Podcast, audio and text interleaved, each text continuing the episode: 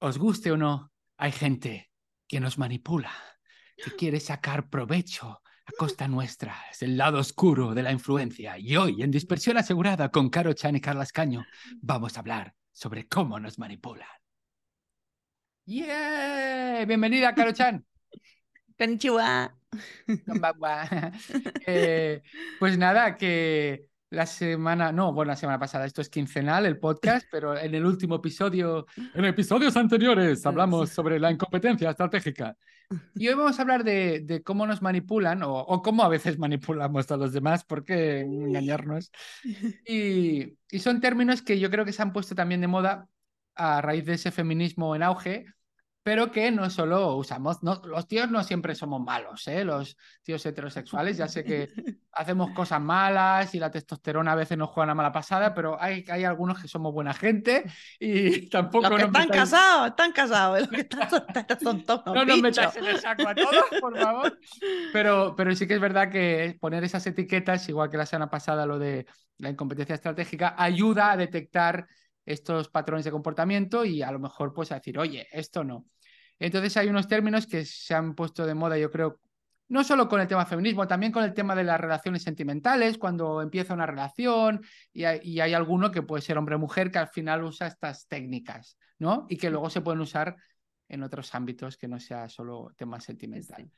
Además tienen unos términos como muy fashion, que yo sí, los tuve pues... que ver que era cada cosa, como cuando alguien dice, soy pansexual, y yo, Dios mío, ¿qué es pansexual? Y lo busco porque me siento vieja. Yo, pansexual, yo me imagino a alguien con una barra de pan haciendo, bueno, es igual. Sí. Perdón, perdón. Eh, creo que pansexual le gusta todo lo que... Todo se, lo que se menea. Todo lo que se ya menea. Eh. No le hace asco, Ana. Da igual si eres LGTI, H sí, sí, sí, o si, en fin. Pues fíjate, ya lo sabía. Yo el otro día lo tuve que buscar, porque digo, ¿esto qué era? Ya no me acuerdo. Bueno, es. Pues lo mismo con estos términos que vas a decir ahora, vale. que yo también los tuve que buscar. Hombre, algunos seguro que te suena. Por ejemplo, el primero, el ghosting. Sí, sí, esto sí. ¿Este sabías lo que era o no? Sí, sí, este sí lo sabía. Pues a ver, explícalo tú. Pues mira, esto es cuando estás ahí a tope con alguien, ¡uh! y de repente día para otro, ¡pum! desaparece y ya no sabes nada más de esa persona. Piensas, se ha muerto la pillón. Es como un fantasma, ya no está. ¿no? Sí, o sea... sí, sí, sí, sí. A lo mejor está conmigo en cerámica mientras yo estoy con el torno, él está por detrás cantándome.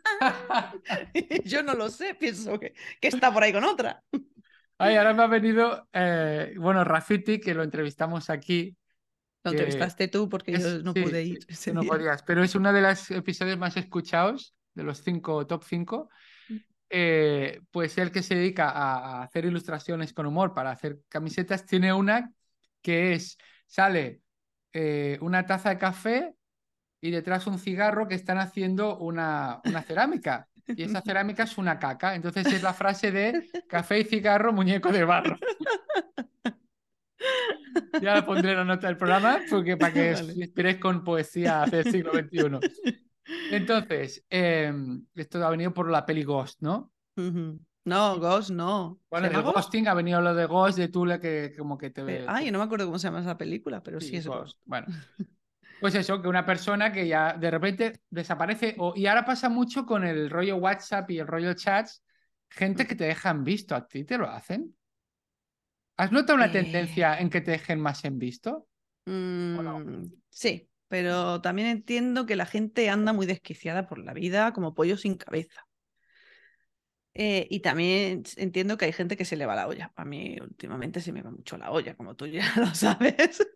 y entonces es posible que de repente te diga, ¡Ah, no contesté a esta persona, lo leí, no le contesté. Que puede sí. pasar. Pero sí que hay otra gente que pasa olímpicamente también. Muy sí, hay de todo. Yo creo que a mí me pasa alguna vez que te olvidas, y esto puede ser un, una cosa, te olvidas de contestar porque no es el mejor momento, porque tú tienes curiosidad, a ver qué me ha dicho, y lo sí. abres en un momento en que tienes un pollo en casa o lo que sea, uh -huh. o estás en el curro, y luego dices, ya le contestaré, y ese ya lo contestaré es que claro. jamás le contestas. Y como luego se van acumulando más chats, pero yo creo que hay gente que simplemente se está normalizando el, bueno, pues no le digo nada. Sí, y es sí, un poco feote. Sí, está mal. Eso no uh -huh. está bien. No Amigos, nos educaron así, bien. ¿verdad, Caro? No. Yo ¿Eh? creo que la gente que escucha este podcast no hace eso. No. Porque son buena gente. Claro, entonces la indiferencia es muy fea. Mm. Es muy fea. Entonces, bueno. Yo soy de las que luego al día siguiente digo, hola, te... ¿No, te... ¿no te acuerdas de esto? Ahí con una sonrisa, pero la suelta. Sí, y con una manita así para arriba. Esto, ¿eh? Esto. Sí, sí. está bien, está bien. Pues para combatir el ghosting, yo alguna vez a alguien le he dicho, me estás haciendo ghosting con un smiley que se pega, me da de risa, ¿sabes? El rollo. Acknowledge, o sea, ponle. Vale, em, pues nada, esta es una cosa que se hace y, que puede ser pues simplemente pues, para pasar de tu cara. Luego hay una que mola mucho el nombre que es gaslighting. Oh, gaslighting. Mm. Que, se ve, que se ve que esto... Pero, ¿Tú sabes lo que es el gaslighting? Sí, eso también lo sé. Ah, venga, va. Pues mira, eso es cuando pasa algo y tú dices, oye, ha pasado esto, pero la otra persona dice, no, no, no fue así. Y te hace la 314, te hace la picha un lío, le da la vuelta a la tortilla y terminas pidiendo disculpas tú por lo que te hizo él. O sea, te hace dudar de ti. Sí, sí, o sea, te, te hace pensar que estás loca, básicamente, que, que, no ha sucedido así, que tú te has montado un peliculón. Sí, sí, y esto se ve que, que el origen viene de, de, una película o una obra de teatro, no me acuerdo, que se llamaba Luz de Gas o Gaslight, que eh, había un hombre que quería hacer que su pareja o su mujer que se pensara que está loca y creo que hacía algo con las luces de gas, como que eh, ella las apagaba antes de acostarse y él durante la noche las volvía a encender y por la mañana ella, pero no ha apagado y yo, no, no las apagaste, el otro, ¿no? Y es como la tía empieza a dudar de sí misma, ¿no? Y entonces por ahí es eso, desacreditas, haces dudar de lo que ha hecho, niegas cosas que han pasado. Claro, estás muy chunga, ¿eh? Está ya de ser mala personita, ¿eh? ¿Sí, pero gente que hace lo que sea por salirse con la suya, ¿eh? Sí, sí, entonces cuidado con esta porque, porque bueno, supongo que se puede hacer consciente o inconscientemente, ¿no? Em, bueno, uno. Inconscientemente. No, a ver, voy a decir. Bueno, lo voy a decir en neutro para que no se sepa. Una de mis hijas. Em, a veces niega cosas que todo el mundo ha visto que han pasado y lo niega con un fervor que a, veces me preocupa un poco. Entonces, yo como es una criatura y pues pienso que igual, bueno, es una fase y a lo mejor cree que realmente en su memoria, que es muy falible, que eso es una cosa que les explico, la memoria no es como una fotografía, creemos que es muy eh, veraz y que es realmente lo que ocurrió cuando en realidad es como reconstruye. Porque a veces haces cosas en automático y no eres consciente, luego no eres capaz de rememorarlo porque vas a ir como... Entonces, por eso digo inconscientemente, porque yo creo que igual en ese caso no es una cosa premeditada, no lo sé. Pero sí que hay gente que lo hace con toda la alevosía y premeditación, y yo de esta gente, una cosa es que lo haga alguna vez, que va muy estresada acá, y otra cosa es que lo hago por sistema. ¿eh? Igual quita bicho, ¿eh? igual si te hacen gaslighting. Porque al final es muy fuerte que tú te sientas como una mierda o que dudes de ti porque, porque la otra persona está pues haciéndote, confundiéndote, no, pero esto no es así, esto es, eh, es muy malo. Sí, mira, voy a, contar una historia. Sí. Yo tenía una amiga, digo tenía porque... Me el nombre, bueno, no creo que lo voy a escuchar nunca. Bueno, eh, yo fui, he ido a Japón unas cuantas veces. La segunda, la primera vez que fui a Japón, se casaba una amiga mía que yo le había presentado a su marido, que era española y él era japonés. Entonces aproveché para ir a verlo y también vi a esta amiga que estaba allí con una beca. La segunda vez que fui, me quedé en casa de esta chica que seguía viviendo en Japón y, mm, y Japón no la había sentado muy bien. O sea, estaba un poco muy desquiciada. Y mm, yo la había visto a lo mejor hacía dos meses en Japón y vino a Granada porque su familia estaba aquí. Y entonces me dijo de, vernos. Y resulta que justo el día que había hecho ella la quedada para vernos con más gente, pues mi jefe me pide que me quede al mediodía, que necesita hacer no sé qué y que no me puedo ir el trabajo. Entonces le escribo y le digo, mira que, que no voy a poder ir porque es que me tengo que quedar en el trabajo. Bueno, pues estábamos en un grupo con gente que yo no conocía, en un chat, y empezó a ponerme verde no lo siguiente. Entonces yo me salí de ahí. Luego, todas las mañanas cuando me levantaba, un WhatsApp así de largo, eh, poniéndome verde otra vez. Y ya, lo último, cuando ya la bloqueé y dejé de ser su amiga, fue que me dijo que ella en Japón me ha visto muy eh, delusional, no sé cómo se dice esto, como que, que, estaba en otro mundo, que decía una, que tenía como, porque yo estaba con, con, la ley de la atracción y esas cosas en aquel momento, me he leído el libro y estaba como muy emocionada de, sí, sí, sí, tú le pides al universo, no sé qué. Pues me dijo que, está, que yo estaba viviendo en otro mundo y que me mirara lo de la bipolaridad, porque a lo mejor estaba con mi padre. ¿Sabes? O sea, esta tía que, que, está, que estaba a su puta bola, que yo había hecho todo lo posible para estar a gusto con ella allí, pero fue muy difícil viene a decirme que era yo la que estaba más para allá que para acá. ¿Ves? Gaslighting te echa mierda a ti. Claro, sí, sí. Yo creo que esto lo usa gente que por lo que sea tiene inseguridades grandes o tuvo un mal apego en la infancia o en el fondo todo viene de, de esa inseguridad y, y, entonces sacan la mierda para otro, ¿no? Uh -huh. Y a lo mejor a lo mejor a veces ni se dan cuenta, ¿eh? Podría ser, yo no sé, pero bueno. Uh -huh. Vale, entonces, otra técnica con nombre de fashion, bread crumbing, o crumbling, o no sé cómo se pronuncia. Eso lo tuvo que leer, que era. Ah, sí, es como soltar pullitas, ¿no? Es, vas dejando miguitas, es lo de una de cal y otra de arena. Es ah, vale, que, sí. Eh, por ejemplo, pues te gusta un chico y, y, entonces, pues, eh, pues el chico de vez en cuando te, te dice cosas chu Como bonitas, darle miga dar vas migajas, a quedar, ¿no? pero no pasa nada, y luego pasa de ti un tiempo, y cuando ya pierdes la esperanza, pues tiene un detalle contigo. O sea, por eso es como ir dejando migas. Porque a lo mejor a ese chico le interesa tenerte cerca, pues cuando no, no tiene rollo, o para salir con una chica, y no lo sé, ¿no? Pero entonces, no es un gaslighting porque no es un ghosting, porque el ghosting ya pasa de tu cara, perdón, uh -huh. sino que es como que una de cal y otra, y otra arena. Perro del hortelano, porque al final igual no pasa nada, pero te mantiene con esa esperanza, ¿sabes? Sí. Eh, yo, como le digo a mi amiga, cuando alguien que desaparece vuelve a aparecer, digo, ese huevo quiere sal. Ya está. ¿Lo ves? ¿Para qué usar anglicismos si Claro, ese huevo quiere sal. Cuando le interesa a él. Uy, pues mira, eh, ¿te viene alguna anécdota con esto de las migas? ¿Te ha pasado alguna vez o se lo has hecho a alguien? No, no, no, yo hacérselo a, a nadie, la verdad. A mi amiga sí que tengo recuerdo de alguna, pero yo es que cortaba rápido. A mí cuando me empezaban a marear, no, amigo, lo siento, bien, para, eso sí, para eso sí que he sido más, no sé, tan pava. Muy bien. Para otra cosa soy pavísima, pero para eso cortaba rápido el rollo. Me gusta, me gusta. Pues mira, vamos a comentar otra que que también tiene un nombre rarete, se llama el negging.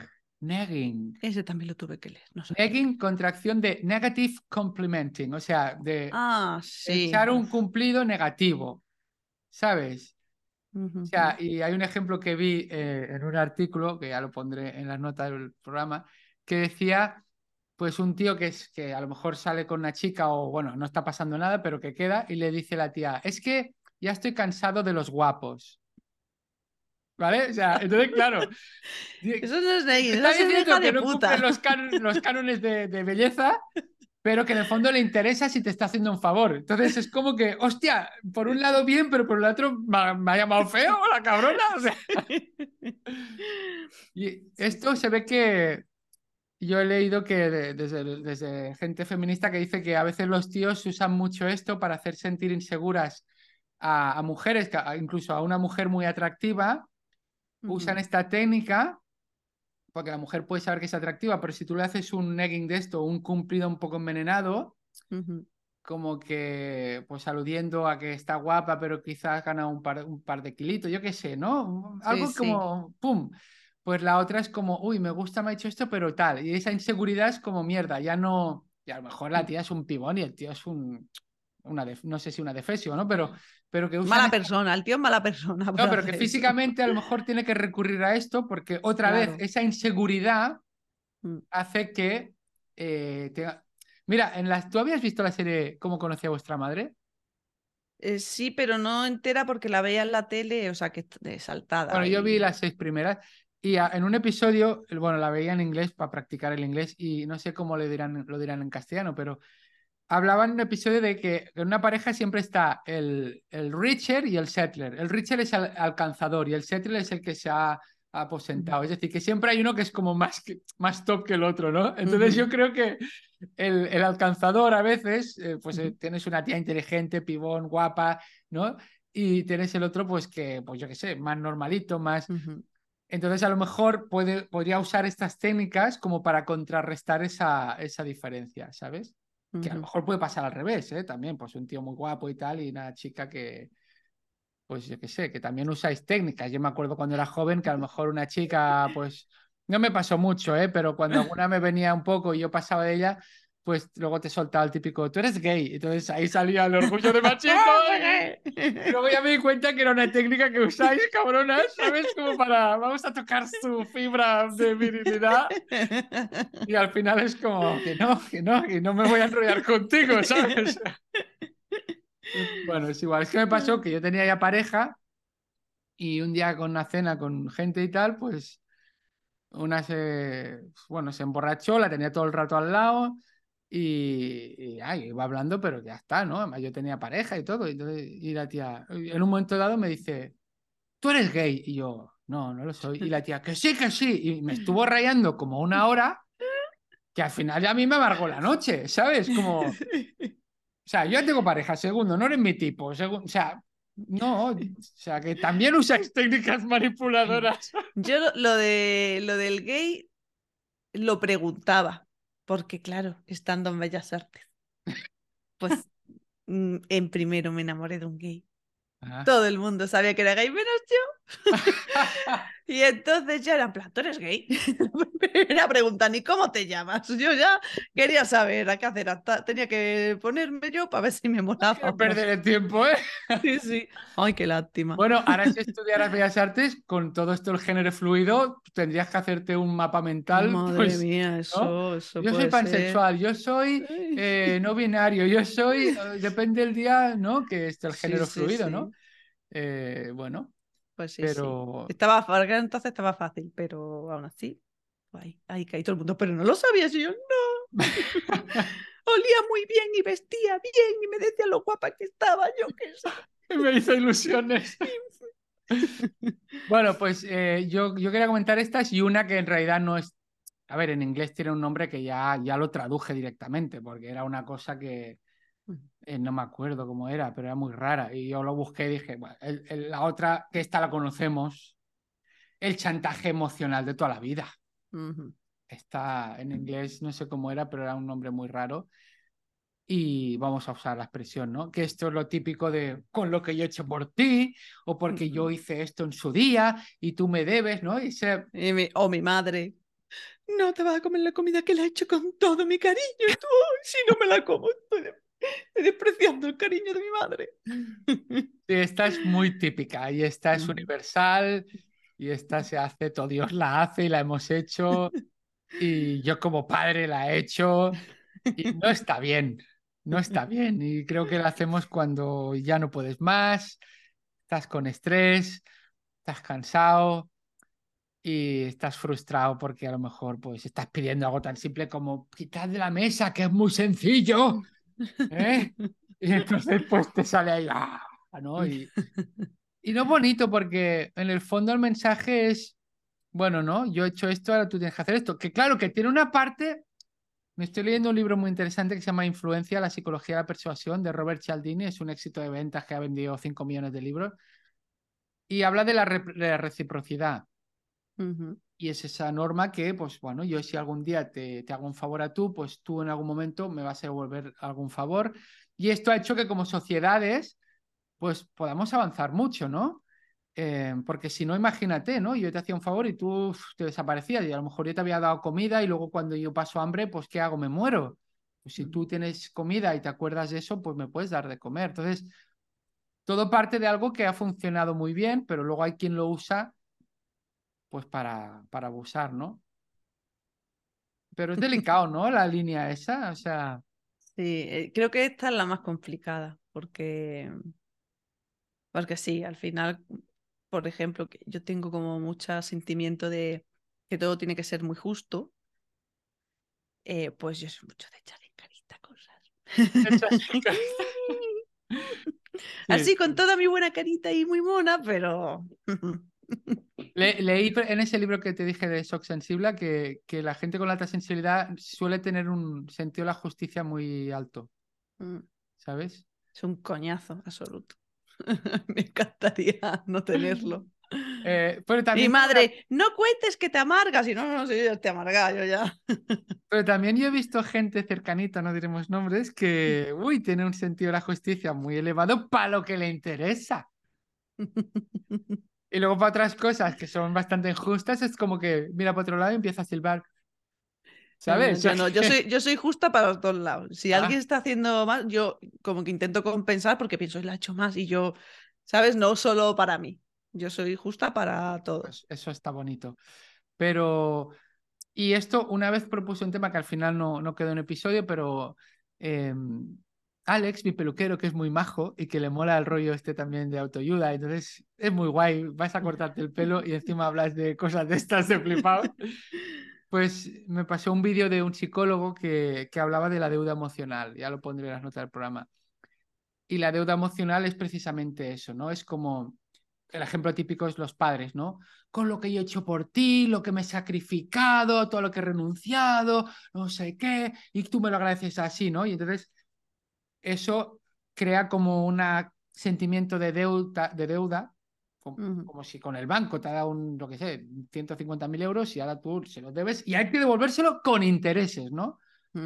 Entonces hablaba el psicólogo que esto es peligroso, que abusar de esto y echarlo en cara, que por otro lado aquí podríamos abrir un debate, ¿no? Que lo que decíamos, si el psicólogo esto creo que decía que los padres, la padre, el padre y la madre como personas adultas decidieron tener hijos, decidieron hacer esos sacrificios, entonces es decisión de persona adulta.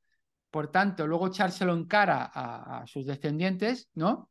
Pero claro, ahí, ahí nuevamente entraríamos en lo de la reciprocidad, ¿no, Caro? O sea, si, si tú tienes hijos y luego sudan de tu puta cara y cuando estás enfermo no, no aparecen, no, eh, no sé, ¿qué, qué opinas tú? Eh, pues mira, yo opinaba así un poco como tú, pero a raíz de estar en terapia, con mi terapeuta, llevo casi un año con ella, sí. Esta chica me ha hecho ver las cosas de otra manera. Porque, por ejemplo, yo llevo casi un año sin hablar con mi padre. Porque me desestabilizaba muchísimo. Es una persona que no se cuida y luego todos los marrones los tenemos que solucionar mi hermano y yo. De todo lo que él no quiere hacer, no hace, ni se cuida, ni nada. Y me dijo que yo no le debía nada a mis padres. Y para mí eso cambió mucho el juego porque me sentía muy culpable, muy mala hija. Y ahora no me siento así. ¿Sabes? Porque yo no estoy aquí para solucionar los marrones que él está criando. Ujú. Y eso me ha costado mucho verlo. Entonces yo esa deuda emocional ya no la tengo. Bueno, pues mira. Pues guay, ¿no? Bueno, a ver cómo termina todo esto. Pero bueno, ya termina. casi un año. Vale, vale, no, guay, pues gracias por contarlo. Mm. Em, pues bueno, hemos explicado estas, no sé si eran cinco técnicas. Ojito si intentan usarla contra, contra vosotros. Am, y luego de un artículo que también pondré, ponía que hay como fases de la manipulación, ¿no? Y muy rápidamente las voy a comentar. La primera es la adulación. Ay, qué camisa más bonita que tienes. Ya te lo he dicho cuando nos hemos Ah, la visto. del shit, La ¿no? shit. Es una S y una T que se saludan con hi y claro, luego pone shit, ¿no? Que es como una metáfora de la vida. Tú vas con buena intención y luego... Pues la adulación es eso, ¿no? Que gente que es al principio súper amable, cariñosa, servicial, ¿no? Hostia, qué buen rollo. Y, y es y así de- es como que wow, ¿no? Un carisma que te atrapa, ¿no? Ujú. Claro, ahí tomo bien. Luego viene aislamiento. Cuando intentan separarte de la gente cercana. Como decirte, Carles, no hagas más podcast con nadie más que no sea conmigo. Además te dicen que no te entienden, que te van a controlar. Lo que quieren es separarte de esa gente que podrían detectar esa manipulación que, que está haciendo contigo. Pero esto lo hablamos como de psicópatas narcisistas y cosas así, ¿no? O, Sí, al- o bueno, que sí, lo ya hace. igual un nivel ya más pro, ¿no? Vale. Luego vendría la devaluación y el gaslighting, que es cuando te hacen sen- confundir, Mm. sentirte culpable, eh, oye, eres una persona desagradecida, mira lo que yo hago por ti, ¿no? Ujú. Y te quieren hacer dudar de ti eh, y de tus emociones, de tus decisiones. Y entonces ya ahí es ya difícil liberarse de, de esa persona manipuladora. Ujú. Y la última fase es la chunga, que es la de miedo, violencia.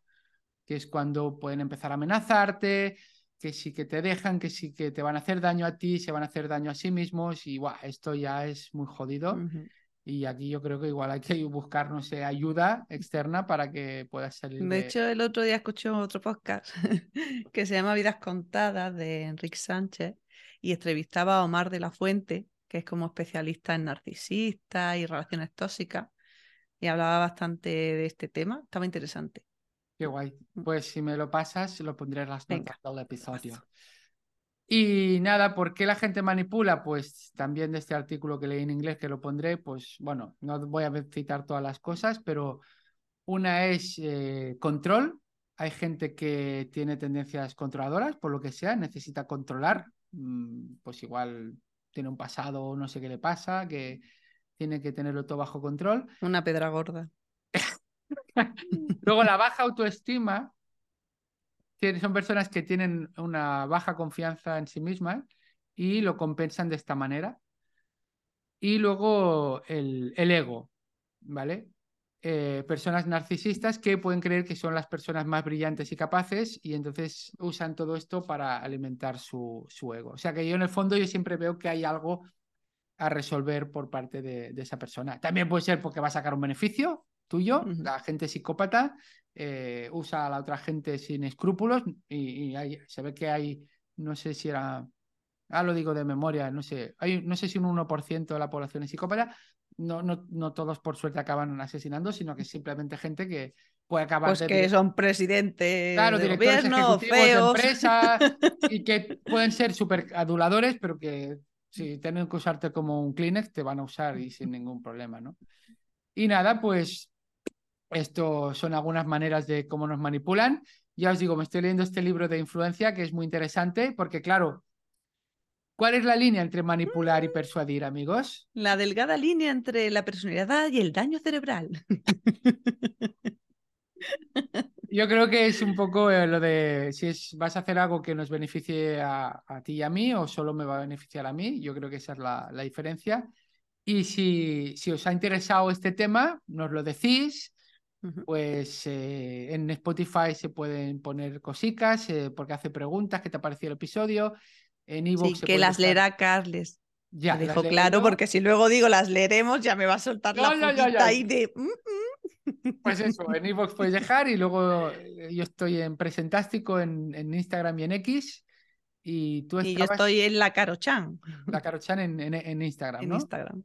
Y, Que donde pongo mogollón de memes todos los días en Sí, sí, stories. que a mí me hacen reír mucho.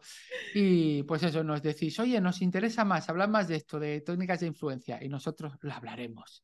Y a ver si influimos en vosotros y vosotras, y Nos dejáis like, likes y me gustas corazón, y comentarios.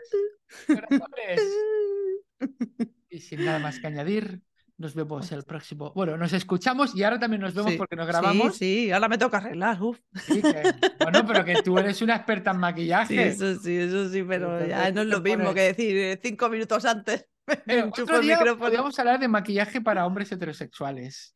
Que yo sí. no me cuido nada y, y ya como tengo una edad se me ven unas ojeritas y unas cosas. Sí, el otro día estuve con un amigo comprando maquillaje para él, que también Oye, tenía pues- problemas pues de si quieres, ojera y. Podría ser un episodio, pero ahí te lo vas a tener que currar tú mucho más que yo.